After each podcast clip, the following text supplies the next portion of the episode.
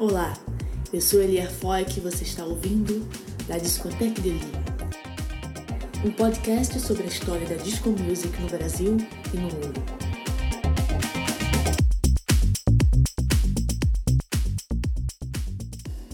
Acredite ou não, os nazistas tiveram uma mão no desenvolvimento das casas noturnas de origem da música disco. Durante a Segunda Guerra Mundial, as salas de dança em Paris tocavam apenas jazz. No entanto, os regulamentos na França, ocupada pelos nazistas, proibiam a música ao vivo, então os discos eram tocados em seu lugar. Discothèque significa a biblioteca de discos fonográficos. Em francês, esse termo gradualmente passou a se referir a esses clubes onde os discos eram a norma, ao invés de uma banda.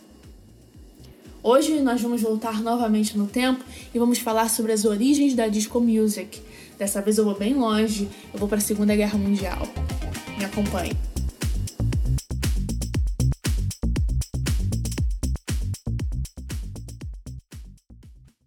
As raízes ancestrais da cultura da discoteca e a própria noção de discoteca, a combinação de duas palavras francesas, disque, que significa registro, e bibliothèque, que significa biblioteca, podem ser rastreadas até a Alemanha nazista e Paris, ocupada pelos nazistas durante a Segunda Guerra Mundial.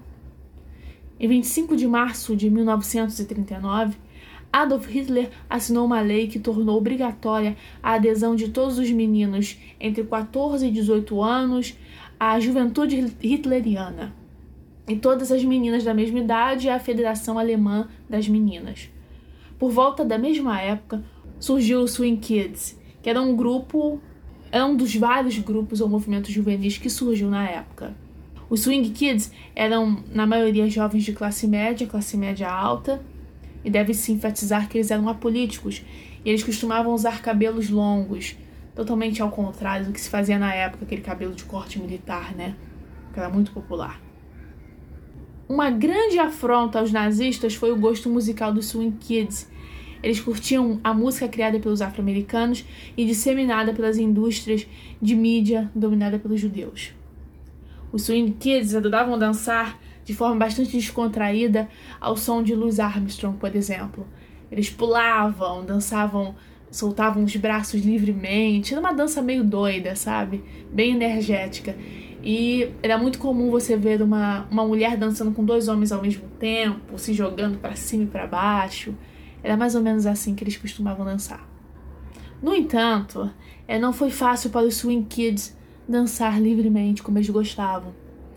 A organização de músicos profissionais é, da Alemanha, ela viajava pelos bares procurando as músicas que os Swing Kids estavam tocando, né? E informava para a Gestapo.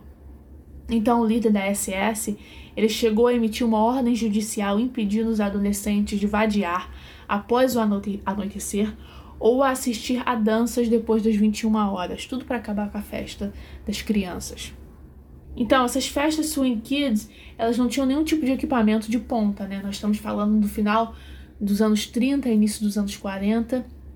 Também não tinha pista de dança, não tinha iluminação sofisticada, não tinha nada disso. Mas, mas são o ponto de origem da estética da, da discoteca. O encontro do Swing Kids marca um primeiro momento em que um disc jockey tocava a música da sua própria escolha e não necessariamente o que estava tocando de popular na época. Ele adaptava a música a uma multidão específica de dançarinos em um ambiente não doméstico. Se você acrescentar isso a um clima cultural assustador, a subcultura quase proibida, o senso vívido de se vestir, uma política do prazer e uma sexualidade desinibida, e se não fossem as limitações técnicas da época, os Swing Kids poderiam ter inventado a discoteca 30 anos antes. Bem, a história não termina por aqui. Esse foi um resumo da primeira parte da origem da história da, da disco music. No próximo episódio, vou falar sobre os Azul e o surgimento da La Discoteque. Um abraço e nós nos vemos no próximo podcast. Obrigado pela sua atenção. Até a próxima.